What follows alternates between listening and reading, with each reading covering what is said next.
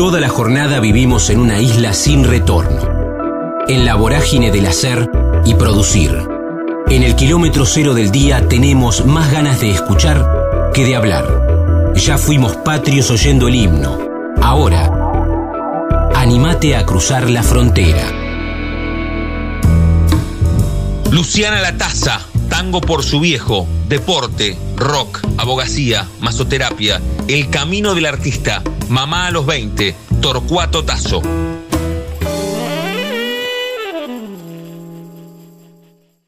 Estamos en la frontera, aquí en el aire de Radio Universidad, en AM 1390, hacia buena parte de la provincia de Buenos Aires. También estamos hacia todo el mundo a través de la web en el www.radiouniversidad.unlp.edu.ar porque sentimos la radio. Vamos a conocer un poco la historia artística de Luciana Lataza, que nos cuente. Ahí recién en la previa me decía, bueno, ahí hicimos algo con, con Sol Morgante, que es una amiga de la casa y que hemos hablado con ella y que siempre, siempre estamos atentos a lo que hace en redes y con sus nuevas producciones. Luciana, ¿cómo estás? Mi nombre es Damián, aquí en Radio Universidad, un gusto. Damián, un gusto, un gusto para mí saludarte y poder charlar con ustedes. Muchísimas gracias por la entrevista. No, gracias a vos. Recién un poco también charlábamos en la previa.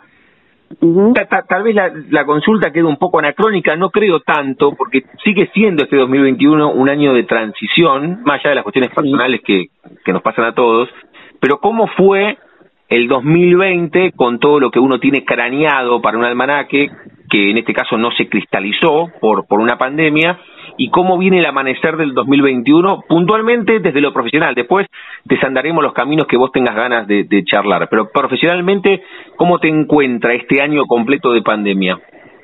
Bueno, eh, arranco por el 2020, había empezado eh, súper entusiasmada, con mil ganas de hacer mil cosas. Bueno, después la pandemia obviamente como nos afectó a todos.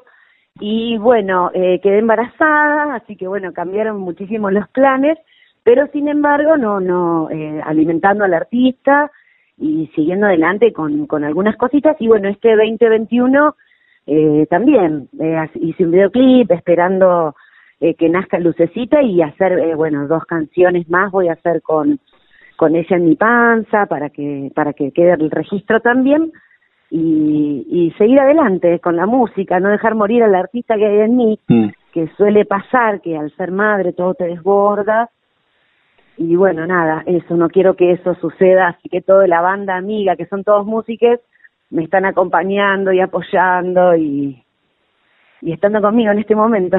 Está bueno porque porque resignificaste una situación súper especial, por lo que te escucho, sos madre primeriza, entiendo, ¿no? Eh, no, lo que pasa es que pasaron 20 años ah, de 20 años, ah, mirá vos. Y hace 20 años. Y hace 20 años no no no existía la Luciana artista? Mira, yo eh, cantar canté toda mi vida, siempre, viste, con mi viejo tango, llamamé, cantaba en las reuniones familiares, siempre rodeada de, de, músicos. Pero después de tener a mi hija en terapia buscando algo que era totalmente mío, hablando con mi psicóloga, ahí fue que era cantar lo que a mí me hacía bien y lo que me alimentaba el alma. Así que recién ahí empecé, eh, ya con mi, con mi primer hija, eh, bebé, Bien, bien. Vamos a ordenar. Mira, estamos hablando con Luciana La Taza aquí en la frontera, en el aire de Radio Universidad, porque un poco me contaste, si bien no, no tengo un cuestionario armado, siempre me parece atractivo eh, profundizar por, por algunos lugares. Y siempre consulto, Luciana, si, y, y, tal vez algo recién contaste también, si, si con los o con las que hablo tienen la primera fotografía o el primer recuerdo mental que los linkea con lo que hacen, con lo que desarrollan, con lo que los apasiona. Y en tu caso, esto de cantar, ahí nombraste eh, tu viejo, reuniones familiares. Eh, la, primera foto es esa o, tal vez un poco más atrás en el jardín o, la primera es ahí en la familia? No, no, la primera es con mi viejo. Sí, sí, sí. Mi viejo bandoneonista, guitarrista, tanguero, de esos cerrados, viste, que era lo único, era el tango que después en la adolescencia tuvimos esa etapa de que no le gustaba que escuche rock, viste, y todo eso, pero sí, no, mi primer, mi primer foto cantando es yo chiquitita, mi papá tocando y él mostrándome a, los familiares eh, lo que hacía la nena, viste, la más chiquita de, de papá. ¿Y la, ¿Y la única que siguió esa huella o previamente? La única, la única de las tres. Mira. Sí, sí, sí. Sí. Y la fan del tango, porque mis hermanas nada, no, cero. Eh, con el tango. Me acompañan a mí, eh, y me apoyan en todo, pero pero no les gusta. Mirá que, o sea, la, la, más chica de tres y la única que siguió la huella de tu viejo. O sea que tu viejo, tu viejo lo que decías recién, el orgullo te llevaba para todos lados.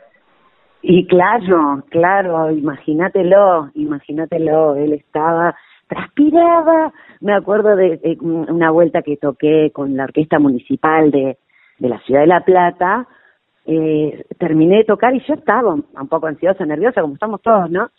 Y mi viejo estaba empapado, tengo una foto de eso, él estaba empapado, sentado allá y transpiró, mi ángel.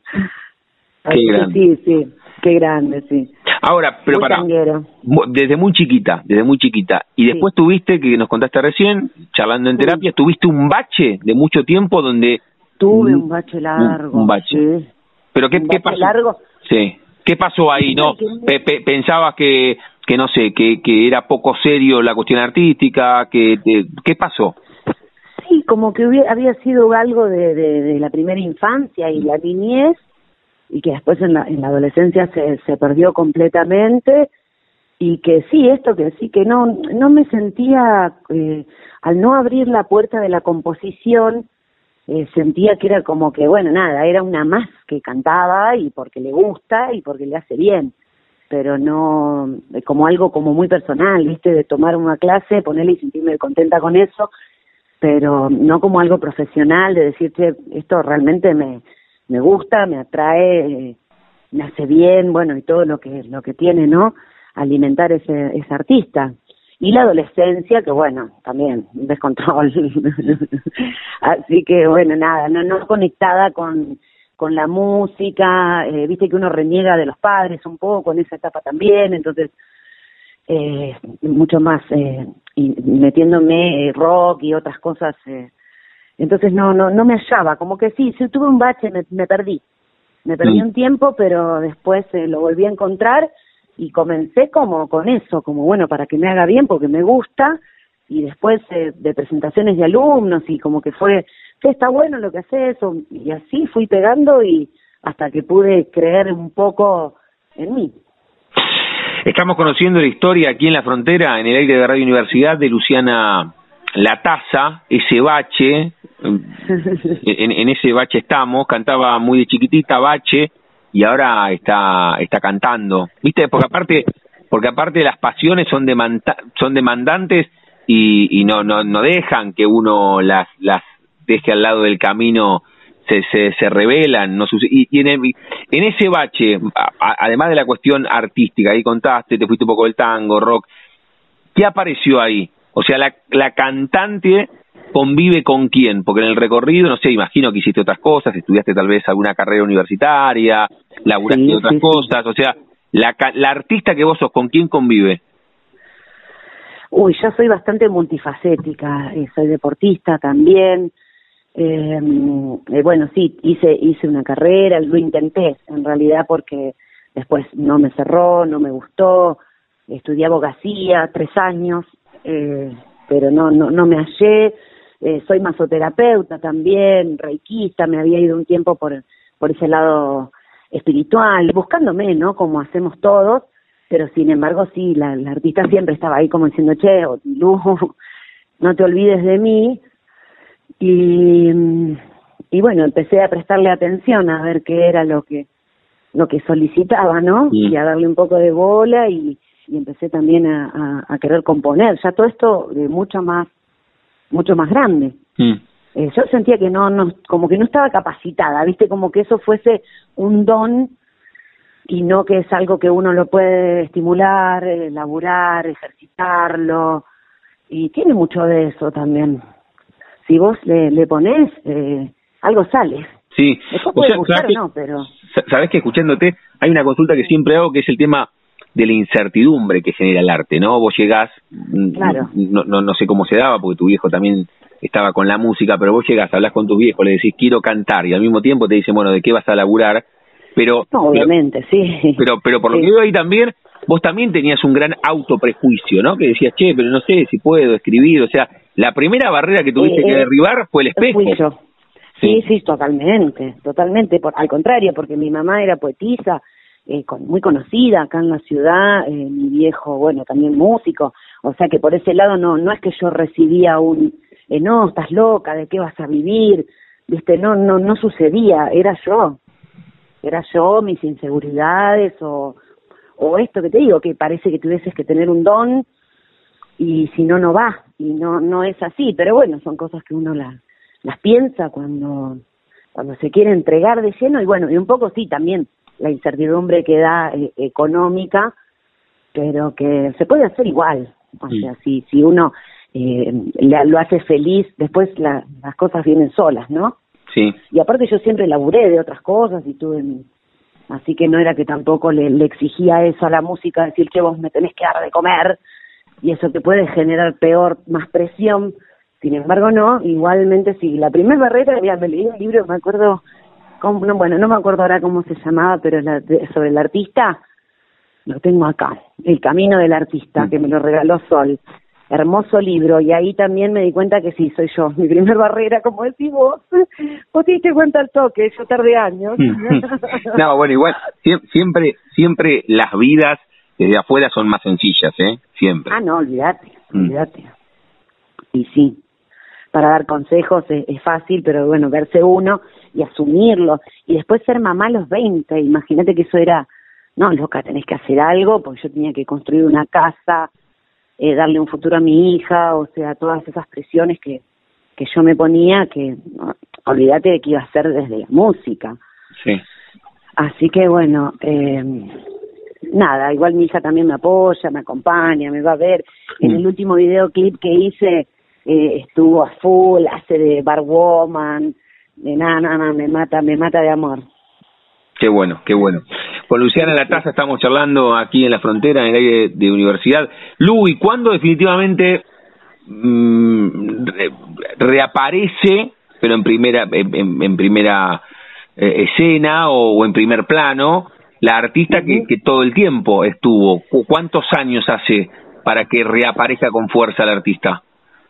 Y yo creo que ya en mis 26, 27, ya empecé a sentirme como, como que me había acomodado un poco, estabilizado, porque también, bueno, eh, tuvimos una tragedia en la familia, bueno, millones de cosas, lo que le pasa a todo el mundo, que en realidad terminan siendo excusas, ¿no? Eh, más o menos a esa altura ya, ya empecé a, como a creérmela un poco, eh, sería eh, de creer que sí se puede y de que puedo hacer algo lindo y que tengo mucho para dar al respecto, eh, aunque sea intérprete, puedo encontrar canciones que realmente yo sienta que estoy transmitiendo algo, la percepción de la gente frente a eso, eso me fue alimentando y ahí dije, bueno, nunca más, eh, que esto no se acabe nunca, y ahí le fui metiendo fichitas, invirtiendo tiempo, mucha clase de, de canto, eh, muchas mañanas de, de- de escribir y de, por más de que nunca los muestre, pues no sé si algún día me voy a animar, imagínate, me faltan 40 años más, pero escribo, me gusta y, mm, y bueno, eso. Me, me olvidé la pregunta, perdón. No, no, no, eh, respondiste, porque yo te preguntaba cuándo eh, arremetió, Ah, bueno, sí, arre- arremetió otra vez la artista, porque en el mientras tanto contaste que estuviste estudiando abogacía, pero 26, 27, ya con tu primera hija, con 6 o 7, dijiste, bueno, Claro, va- va- vamos va. de nuevo por la artista. Sí, sí, sí, sí, o un poquito antes también puede ser, ¿eh?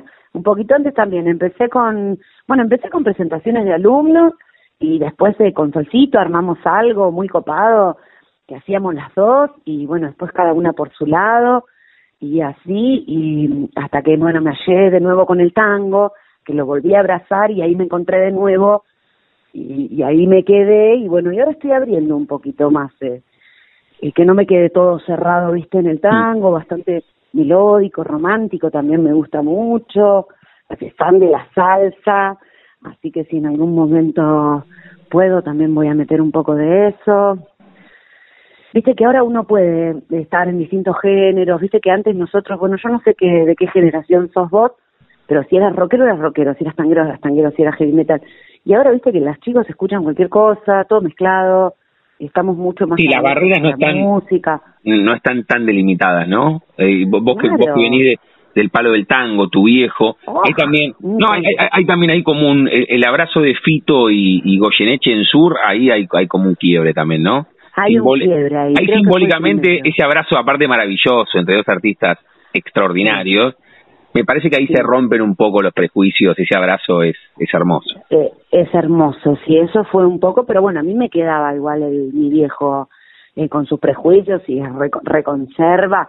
Eh, y bueno, nada, después eso ya, bueno, fa- falleció papá y bueno, empecé yo también a, a andar por otra, por otros lados, probar otras cosas, no sentirme solamente identificada con el tango y, y, y con la gente del tango que también es conserva, ¿viste? Entonces, eh, empezar a hacer otro otro tipo de cosas y alimentar al, al artista, como decíamos, desde lo que a mí me hace bien y de lo que yo siento que puedo transmitir y que puede gustarle a la gente y, y llegarle, ¿no? Estamos charlando aquí en la frontera con Luciana Lataza, en el aire de Radio Universidad. Luciana, y, y desde, desde ese reencuentro, en realidad nu- nunca se perdió completamente la artista, lo estamos tratando contigo, pero, pero empieza a tomar como, como más volumen hace un poquito más de, no sé, 10, 15 años, ¿no? Que dijiste 26, 27. Eh, Sí. Desde, desde Si esos me 20 puedo decir sí. artista, serán tres. Ni eso, me, ya me daba vergüenza. Bueno, eh, está, eh, está, está bueno porque te iba a preguntar justo eso, desde que desde que volvió a estar como en un lugar preponderante, la cuestión del arte, que, que me marques eso, tres o cuatro momentos importantes. Ahí contaste vos presentaciones con, con alumnos, pero tal vez te presentaste en un lugar donde vos ibas a ver a otros artistas y te subiste a ese escenario. O, Bueno, ¿por, qué, en- en- por qué hace tres años? ¿Qué pasó hace tres años que, que no te da vergüenza decir que sos artista? Eh, Esas tres o cuatro fotos, de, de, contame. Claro. Bueno, mira, esto es también una, una alimentación que hacemos entre todos nuestros amigos, que somos todos artistas y estamos todos todo el tiempo, viste, alimentando eso y creo que eso formó gran parte de, de la ayuda que está Hugo Navarro, bueno, Anita González que es folclorista, Solcito de Morgante como decís vos, eh, esas fueron, esos fueron de, de charlas de juntarnos y decir, loco, viste, como de, de, de alimentar eh, eh, ese amor que sentimos por, por la música y, lo, y cómo nos gusta hacerlo y darlo. Después el lugar emblemático fue el Torcuato Tazo, que me invitaron a tocar ahí y fue igual, la pasé, o sea, un cagazo todo el viaje desde acá hasta allá, pero después que logré resolverlo en el momento, yo pensé que dije, bueno, por favor, no pude ver videos por una semana, digo, esto es- habrá sido un espanto, y después me di cuenta de que pude resolverlo bien, más allá de que la procesión por dentro era de terror, eh, yo eh, como artista eh, pude resolver eso y que la gente no lo no, no perciba, aunque se percibe un poco la energía que uno tiene obviamente, pero no, no percibieron el cagazo que yo tenía ni cerca. Claro. Así que bueno, eso fue algo muy zarpado que me pasó y que yo había ido a ver a, a María Graña y estaba como con ese lugar, era como para mí, Mm. allá arriba, y entonces salir de la ciudad, eh, que me inviten a un lugar así, eh, bueno, eso, eso fue uno de los, de los lugares, bueno, con la orquesta también fue muy grande lo que me pasó, pero yo ahí, yo todavía no, no me la creía y fui como medio de, me invitaron, qué lindo alimentar el hobby, ¿entendés? Entonces esto, el Torcuato ya fue, ya fue otra cosa para mí. Qué bueno, qué bueno, ¿no? Pero aparte, claro, fuiste un lugar emblemático también, ¿no? Y, y habías visto Emblemático Grande. del tango. Claro. Claro, y lleno, eh, un escenario con un piano de cola arriba, altísimo, bueno, la facha que tiraba la gente, no, una cosa que hay que bancarla. No, Yo porque que además, si hubiese- camarín, la boca seca. Claro, si hubieses, si vos hubieses vi- eh, o vivías en ese momento en Caballito, era un viaje más corto, pero desde La Plata, ¿no? claro. Yo me imagino un viaje largo, ¿no? Largo, que no quería transpirar, que se me moje el flequillo. Ay, Dios, no, no, fue muy fuerte. Fue muy fuerte, pero estuvo buenísimo con bailarines en escena, una presentación, una cosa que dije, wow, bueno, o sea, al- lo estás haciendo, algo bueno estás haciendo, ¿viste? Eh, muy insegura mi artista al final, ahora que me escucho hablar de ella, hay que ponerle un poquito más de seguridad. Eh, pero bueno, sí, pero aparte, aparte entre la humildad y la seguridad, sí. No, no, pero, pero además ni siquiera ni siquiera seguridad eh, artística, ¿no? De, de la, la, seguridad de disfrutar lo que haces. Después, claro, eh, después en todo caso hay, hay como, un, como, un, como un paso B que es si lo haces bien, lo haces mal, lo haces de manera extraordinaria. gusta, no gusta, claro. Pero vos, pero vos, si vos lo disfrutás, ya ahí es todo un éxito. Claro. Me siento Ravi Shankar, pero no, de verdad, un poco. No, no, no, pero más, Es un poco el mensaje que siempre. de blanco, no, no. no, no, no, no, pero porque, porque en este ciclo casi siempre hablamos con, con artistas, con, con músicos o con músicas o con actores o con actrices, y un poco, un poco va de eso, porque además nos implantan la terminología, los catálogos, las etiquetas, no, este es exitoso, o este, y, y hay una, se usan, se usan como sinónimos exitoso y famoso y no es lo mismo. Hay, hay un montón de, gente que en el cotidiano es, es exitosa porque todos los días hace lo que le gusta y es un éxito rotundo. Me encanta eso, me encanta eso y yo siento eso sí, que si vos lo disfrutás y fue un éxito. Y qué difícil que es disfrutarlo y también dejarse mm. y decir, bueno, disfrutarlo, dejar de estar, pues si vas a estar, viste, con dándotela con el látigo en la espalda, y bueno, no, nena, eh, sí, para mí que sí, es tal cual como decís vos. Y, disfrutar es parte de, del éxito. Si no la estás pasando bien o no, no lo disfrutás, bueno, ¿qué sentido tiene, no? No, porque en principio me pasaba de disfrutar después de la secuencia. Claro. Pasaba y decía, che, qué bueno, y lo disfrutaba.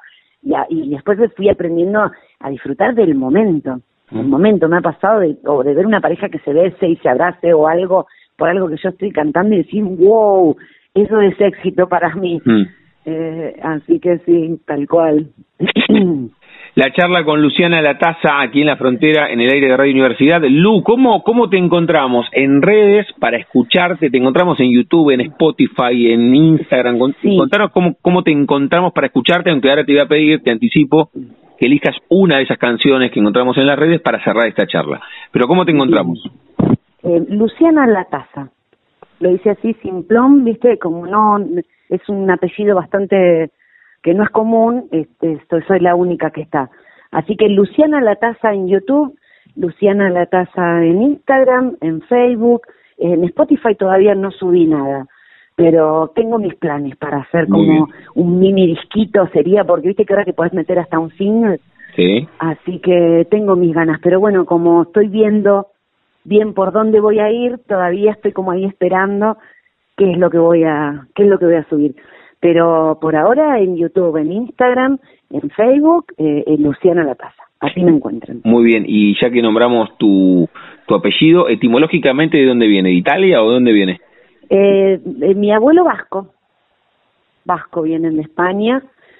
Eh, a los 18 se vino mi abuelo y después mi viejo ya nació acá pero era la taza con Z y después cuando lo cuando él pasó para acá le sacaron la Z, le pusieron una S y lo pusieron mm. todo junto y es la taza, todo junto con S. Muy bien, muy bien. Está, está bien también la, la aclaración porque yo lo sabía, pero para el que te busque o para el que te busque en redes. Siempre que es, claro, que es la taza, pero no, la taza todo junto con S. Muy bien, muy bien. Antes de que mm, elijas la canción, cerramos cada, cada una de las charlas jugando con el nombre de nuestro ciclo y a todos y a todas les consulto si tienen un momento frontera en sus vidas, que no se refiere a un lugar geográfico, sino un momento rupturista, bisagra, decisivo, que puede ser personal o profesional, eso que vos marcaste. Sí, como, esas epifanías decís vos así que... Un momento que cruzaste que puede ser que tuviste apendicitis a los cuatro y te quedaste sola en, no sé, en, en un hospital, haber sido madre a los veinte, el Torcuatotazo, te voy dando algunas imágenes que vos me diste, pero puede ser cualquier otra, un viaje con amigas, lo que, lo, lo que fuese, ¿no? Sí, sí, tengo una, pero es muy gerienta de mi viejo con cuando yo era chica, no sé si está buena o no, no tiene que estar buena, o no, vos decís que es un antes y un después. Un antes y un después, un antes y un después. Un antes, un antes y un después. Yo dormía en una piecita, acá en el fondo teníamos una casa, teníamos una casa chorizo, en la piecita del fondo, en la última. Y yo tenía miedo, viste, a la noche y le digo a mi viejo que tenía miedo en la piecita, dice, bueno, hoy a la noche vamos a salir y andaba en moto. Mm. Me llevó, ¿viste el castillo abandonado ese de Punta Lara? Sí. Me dejó con, ahí con una cuchilla y me fue a buscar después, no, mi viejo gediento, para las cosas como... ¿Y cuánto tenía vos? ¿Cuántos años? ¿Cuántos años? Yo tendría entre nueve y diez años. Ah, era muy chiquita. Muy chiquita, no me podía volver sola. Y después cuando me volvió a buscar me dijo, bueno, ¿viste lo que sentiste acá? Sí. Bueno, eso es miedo. Lo de tu pieza no, me dijo. y nunca más volví a decirle. No sé si no volví a tener miedo, pero no volví a decirle nada. Qué bueno, eso fue no, no, muy fuerte. Pero bueno, después de grande lo charlamos y nos cagamos de risa con papá. Le digo, Qué por favor, pedagogía cero. cero. Pero bueno, por lo menos lo, lo pudiste charlar, estuvo bueno también eso. Lo pude, estuvo buenísimo, porque, viste, fue una la inundación yo la, la, la padecí, ¿no? La de acá de La Plata. Mm. Me quedé en bolas, literal, sin nada, trabajaba encima ahí, al ser masajista me quedé sin casa, sin trabajo, sin todo lo que había construido durante tantos años y en ese momento fue como una tragedia y era algo terrible y sin embargo eso me trajo a vivir acá, eh, al lado de la casa de mi viejo, y los últimos años de mi papá los pude vivir viéndolo diario. Así que dentro de la tragedia al final eh, fue positivo porque si no yo, eso no sucedía, yo lo veía una vez por semana. Y ahí pude como reconectarme, charlar muchísimo. Así que bueno, nada, eso fue otra eh, que viví. Otro al final, viste que otro momento, pero que de algo que parecía que era mm. una tragedia, algo malísimo, terrible, y al final terminó siendo algo positivo, por lo menos para mí. Qué bueno, qué bueno que lo hayas podido hasta charlar y, y, saltar con él y resignificar todo lo malo en, en algo en algo positivo. La charla con eh, con Luciana Latasta aquí en la frontera en el aire de universidad. Luciana, hablamos mucho, te escuchamos, pero hablando. ¿Qué te parece si cerramos la, la charla escuchándote, pero cantando. ¿Qué canción que encontramos en YouTube cerramos la charla? el último, la última que subí, que es ¿Qué tango hay que cantar? Bien, perfecto. Con esa canción cerramos y te agradecemos, Luciana, por, por este rato, ¿eh? No, yo les agradezco a ustedes, al contrario, gracias por tenerme en cuenta, por haber pensado en mí y bueno, por escucharme, me enredo un poco hablando, soy bastante charlatana, pero bueno, eh, me encantó compartir este momento. Muchísimas gracias. Seguimos en contacto, Lu, un beso enorme. Abrazo, abrazote. Chao, chao, chao. Decime, bandoneón, qué tango hay que cantar. No ves que estoy muriéndome de pena. Yo sé que en tus archivos se quedó un tango que Gardel nunca cantó Permiso, bandoneón, tal vez dice Polín, un verso te dejó para mi pena. Yo sé que con tu aliento a soledad, mi angustia y mi dolor podés calmar. ¿Qué tango hay que cantar para poder seguir creyendo en el amor una vez más? Y así disimular ante la gente la pena de un amor que ya no está. ¿Qué tango hay que cantar, querido bandoneón? Yo sé que vos también lloras de amor. Tuviste un desengaño como el mío, la noche en que Malena se marchó. Hermano bandoneón, sábeme perdonar si a todos deschavé cuál es tu pena. El beso que Malena no te dio, la noche en que amurado te dejó, querido bandoneón, préstame un tango más, no ves que están azules mis ojeras azules por el frío de un amor, amor que entre las sombras se perdió. ¿Qué tango hay que cantar para poder seguir creyendo en el amor una vez más? Y así disimular ante la gente la pena de un amor que ya no está. Bandoneón, busquemos ese tango entre los dos. tu pena con mi pena van del brazo. Qué lindo que se hicieran el amor.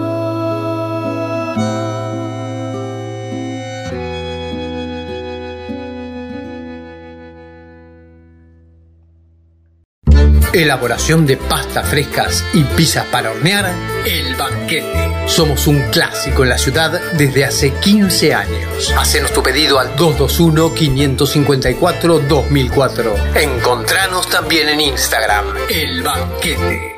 Especialistas elaborando pizzas y pastas. La frontera, combinable con el ayer y el hoy, con el siempre. Porque escucharse no pasa de moda. Martín Zuccarelli, rock, board, identidad sonora, ensayo del viejo a los 8, batería, box day en Plaza Moreno, arquero, producción musical. Estamos en la frontera, aquí en el aire de Radio Universidad, de la M1390, hacia buena parte de la provincia de Buenos Aires. También estamos hacia todo el mundo a través de la web en el www.radiouniversidad.unlp.edu.ar porque sentimos la radio. Vamos a charlar con Martín Zuccarelli para conocer un poco su historia y la banda de, y la historia también de, de Bort, esta banda aquí de, de la capital de la provincia de Buenos Aires. Martín, ¿cómo estás? Damián en Radio Universidad, un gusto. Hola Damián, ¿cómo andan? ¿Todo bien? ¿Cómo estás? ¿Bien? Bien, muy bien, muy bien. Acá andamos. Bueno, me alegro mucho. Martín, eh, aun- aunque ya estamos en este 2001 y bueno, justamente va un año de pandemia, siempre consulto, ¿cómo, cómo fue este almanaque tan particular para todos desde lo artístico? ¿En, en qué estaban ustedes cuando nos, nos encontró con esta otra realidad del mundo el año pasado? Bien, mira, nosotros eh, tuvimos dentro de, de, de la desgracia que fue para todas las bandas este parate que, que ocasionó la pandemia, eh, nosotros en febrero, previo al aislamiento, eh, pudimos viajar a Córdoba con un subsidio de, del INAMU que, nos otorgaron eh, a grabar las bases de, de este disco nuevo que estamos presentando. Entonces grabamos, pudimos hacer la grabación de baterías en Córdoba y después, bueno, como nosotros tenemos estudio propio, pudimos encerrarnos a, a grabar el disco, a, ter- a terminarlo. Así que no tuvimos demasiado inconveniente. Si bien no pudimos seguir con nuestra agenda de shows en vivo, nos agarró dentro produciendo y nos dio un tiempito como para, para poder terminar este material, ¿no? Mira vos, o sea que el, confinamiento general amplificó lo que ustedes tenían, que era justamente encerrarse a terminar el disco. Fue como un encierro al cuadrado. Fue tal cual como decís vos, fue, nos amplificó porque en realidad siempre nuestro gran problema son los tiempos. Entonces ahora nos obligó a frenar y, y a encontrar los baches para sentarse a producir o al menos no estar tan apurados. ¿viste? Como no había fecha de presentación del disco, no se podía salir a tocar, bueno, dijimos paremos la pelota, disfrutemos del proceso de grabación y busquémosle la vuelta. Y así fue. Y ahora estamos presentando el disco que, bueno, hoy se subió ya a, a Spotify. Muy bien, ahora, ahora te, ahora- ahora te voy a consultar sobre el nuevo laburo, pero hasta llegar al nuevo laburo con Martín Zuccarelli estamos charlando de él y, y de Bort, de la banda Bort. Eh, ha- hacenos el recorrido, cuándo nace Bort y regalanos hasta llegar a la presentación de este último eh, disco que está subido a las, a las diferentes plataformas que vos vas a contar ahora. Contanos ese recorrido. eh, Bueno, mira, Bord tiene ya seis años, aunque no lo parecen, seis años. Somos tres amigos, nos conocíamos otros proyectos. eh, y bueno, un día convergemos en, en armar un trío de rock eh, simple para divertirnos. Ya veníamos todos de laburar mucho con la música. Elías estaba viajando mucho con otra banda, el gitano andaba con muchas bandas de cover, yo justo terminaba de mi tiempo de tocar con, con Ricardo Zulé y dijimos, bueno, es hora de frenar, eh, encerrarse, tocar entre amigos y disfrutar así. Y planeamos una trilogía de discos, eh, que son estos tres, este es el tercero que estamos presentando, el primero es Sansaru, el segundo es Indra y el tercero es Valhalla. Y mm, los planeamos, nos sentamos a armar maquetas, a grabar, el primer disco siempre fue con el mismo formato. O sea, es una banda más que nada de estudio y después, bueno, nos copamos y salimos a tocar en vivo. Pero el plan era hacer tres discos. que obviamente vamos a seguir, ¿no? Pero mm, hicimos las bases del primer disco en el estudio del Cielito, el resto en el estudio nuestro. Eh, después Indra hicimos Romaphonic y el estudio de la marca, que es el estudio nuestro, y eh, Valhalla Sonorámica en las Sierras de Córdoba, y terminamos en el nuestro también. Eh, hicimos algunos shows en vivo, estamos más que nada en el circuito local, con ganas de, de, ampliar fronteras, pero no, no hay al momento demasiadas propuestas, más que, el material que estamos generando. Y bueno, esos son un trío de rock, nada, que se encierra a grabar canciones.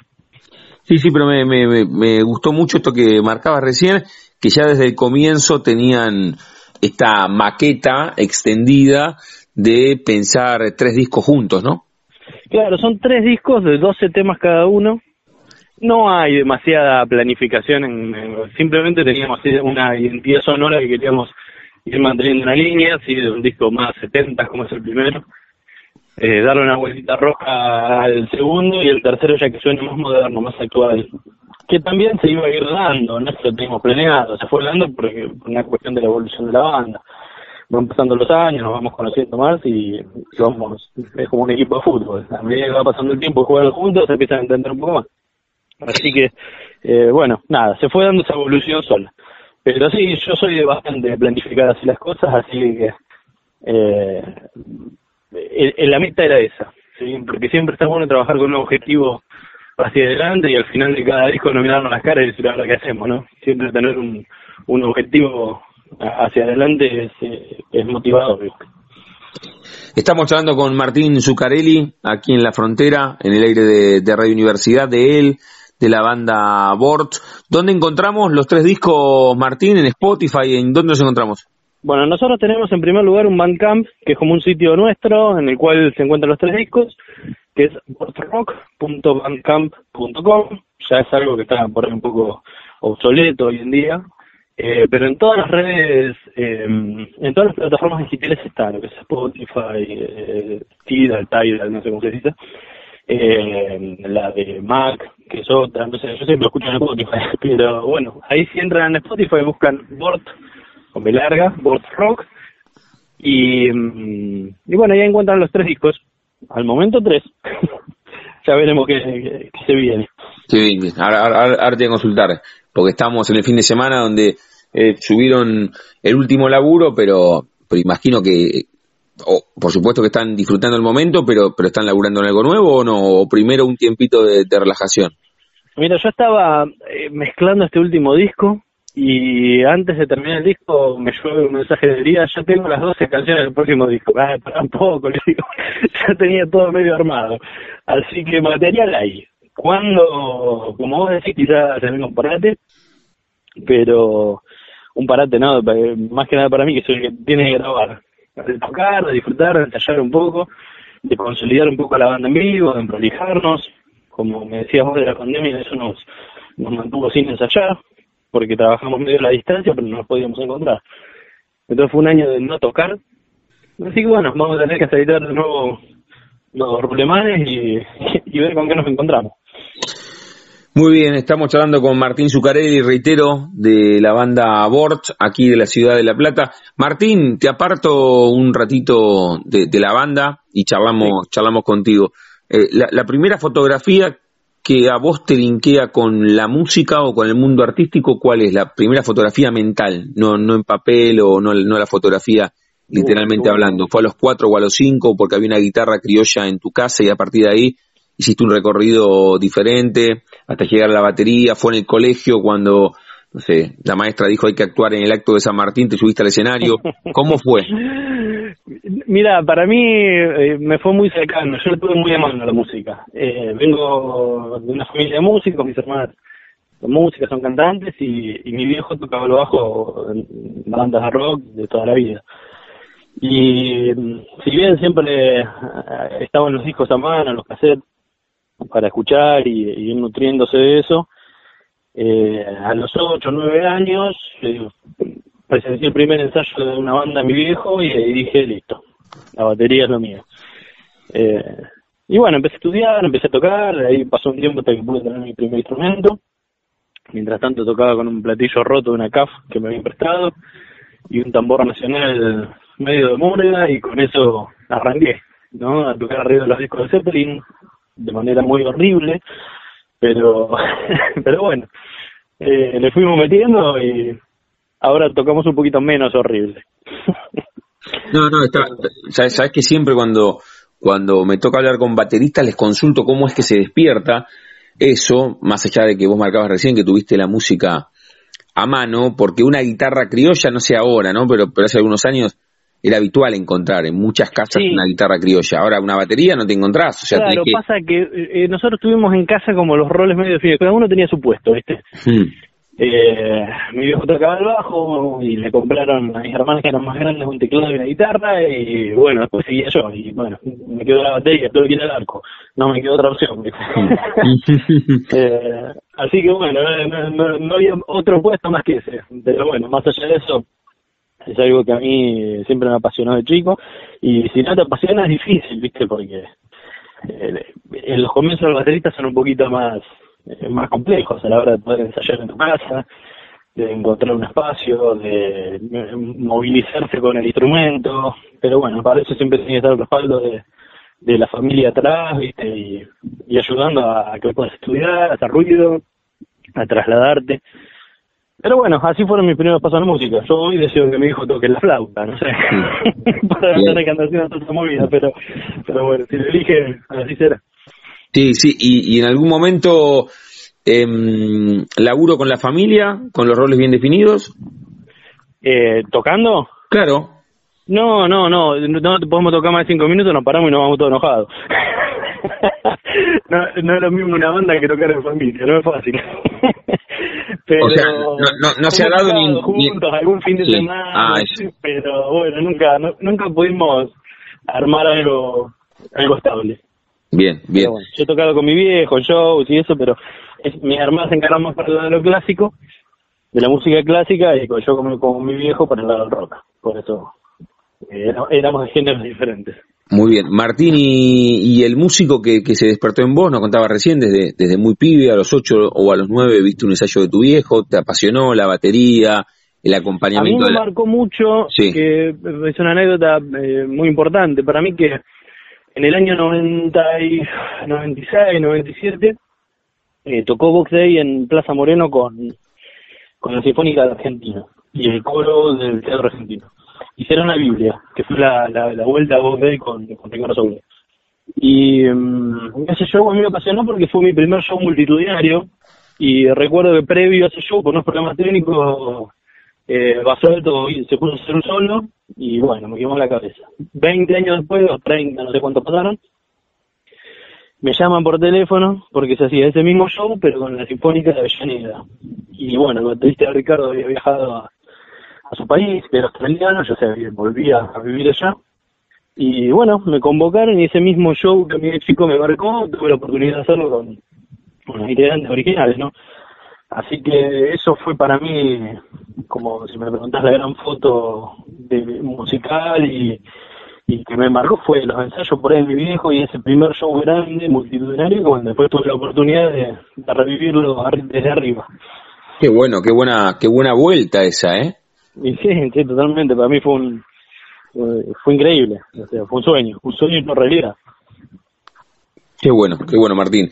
La charla con Martín Zuccarelli, aquí en la frontera, en el aire de Radio Universidad. Estamos un poco hablando de su historia y de, de Bort, que ustedes pueden encontrar los tres laburos, los tres discos en las diferentes plataformas. Así que me parece que está bueno como para, para meternos en, en su música. Martín, contaste desde muy, desde muy chico con la cuestión artística, pero el artista convive con quién o le ganó a quién, porque en el medio, cuando estabas terminando el secundario, tal vez aparecían otras inquietudes desde una carrera, entre comillas, ¿no?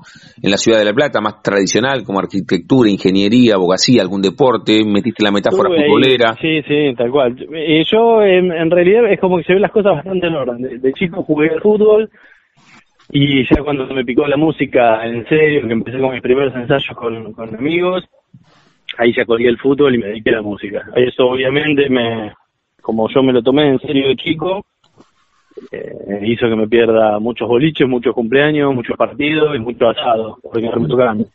Eh, así que bueno, me dediqué a eso. Después, Porque un estuviste poco más de grande, estuve estuviste- en económicas, en Sí. ingeniería y después me dediqué a la producción musical y hoy en día me dedico a grabar discos, que es mi, mi carrera. Bien, eh, cuando, cuando decías te perdiste muchos asados, ¿estuviste federado? ¿Jugaste en dónde y hasta qué categoría?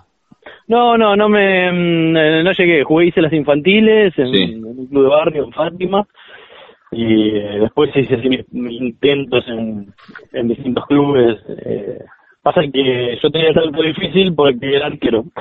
Hmm. Entonces pasar de las infantiles al arco de once no, no era fácil. Y, y bueno, anduve por Yelens y por Trifa. Anduve siempre por acá por La Plata, pero uno o dos años más intenté y, y nada, después el fin de semana era para ensayar para mí. Así que colgué los botines y creo que habré jugado dos veces más la pelota desde ese día. Mirá qué bien. Ahora, hace un rato lo, lo decías, un poco el, el baterista de las bandas es el arquero, ¿en vos confluyen puestos similares, eh, fusionando música y fútbol? Y yo creo que sí, es, es el puesto ingrato, ¿no? Cuando se equivoca el batero o se equivoca el arquero, ocurren, ocurren los grandes problemas, ¿viste? Eh, pero bueno, eh, hay que tener un, una psicología aparte para eso, ¿viste? Hay que... eh, creo que es una responsabilidad también. Pero bueno, son es lo que elegí y lo que me gusta. Carne con gusto no pica. Hmm, hmm. La charla con Martín Zuccarelli de Bort aquí en la frontera. Ahora le voy a pedir que elija un tema de, de la banda, del disco que él quiera, ¿eh? puede ser del disco que salió este fin de semana o, o de los dos anteriores. Pero antes la consulta del programa, Martín, a todos les consulto si tienen un momento frontera en sus vidas, que no se refiere a un lugar geográfico, sino un momento rupturista, bisagra, decisivo, que puede ser desde lo personal o profesional, que vos digas, bueno, esa vuelta que nos contaste con el recital de, de Box Day y lo que sucedió algunos años luego, ese primer ensayo cuando lo viste a tu viejo, la paternidad, sé, haber superado una situación traumática cuando eras pibe, no sé, 8 o 9 años, apendicitis, qué sé yo.